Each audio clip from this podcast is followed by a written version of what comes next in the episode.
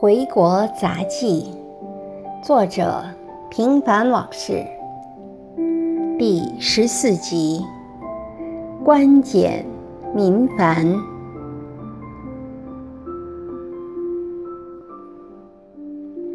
一见面，朋友就用同情的眼光注视我良久，然后若有所思地说道：“胖了哈。”我无言相对，因为他说的是事实，更让我在饭桌上投鼠忌器。我当然也注意到他比从前更健美了，这一点儿都不奇怪。我在胡吃海喝时，他正默默地在健身房里扼杀脂肪呢。我知道朋友说的有让我注意他的成分。国人很聪明，每句话都有潜台词，须得听话听音，否则理解上就一定有误差，或干脆南辕北辙。与国人打交道是门很深的学问，绝对要比学习计算机 C 语言难。童子看似清澈，其实里面却阴云密布，虽然多是善意的谎言，真不像西人。心就像涓涓溪水，里面石头是石头，鱼是鱼，表里如一。现在的酒店因为官员光顾的少了，所以生意每况愈下，惨淡经营。好在百姓的口袋还是鼓鼓囊囊的，聪明的商家于是推出团购，而且越是大酒店。价格反倒越便宜，只要你在网上预订，只要你光吃不喝，就能享受到最好的服务，吃到最好的东西，花很少的钱。昨晚是在一家大酒店吃的，服务员是清一色训练有素的朝鲜姑娘，都是来自平壤的大学生。席间。他们载歌载舞，别开生面。他们用生疏的汉语和我们交流，我忍不住用简单的英语试探他们。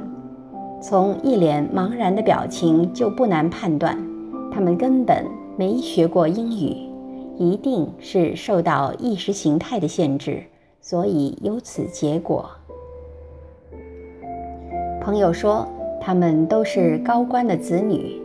在中国工作两年，然后必须回国。我又好奇地问他们是否人人都能歌善舞，得到的是赞同的连连点头。他们很懂礼数，而且面面俱到，这些在国人身上是体现不出来了。曾经，他们向中国人学习礼仪。就持之以恒，保持至今。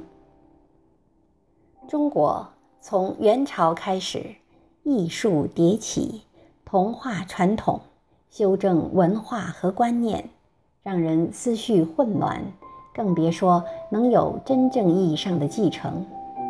加之意识形态的斗争，老祖宗的东西被一点点蚕食。就像经历过一场残酷战争后的旗帜，早已支离破碎。国人都不喜欢师傅，所以师傅有留一手的习惯，否则灭他的人第一个就是徒弟，因为徒弟不杀死师傅，就永远没有出人头地的时候。不拘一格选人才。是一句有希望的空话，谁相信他，谁就会忧郁。师傅痴人说梦，徒弟见异思迁，这就是国情。做人得学和尚，虽然总是在那里念念有词，却没有一句能让人听懂。你可以说他们高深。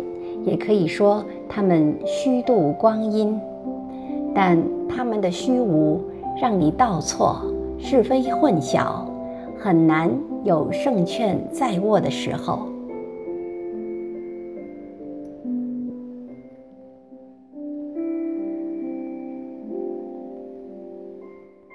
感谢您的收听，敬请继续关注《回国杂记》系列第十五集。你的选择。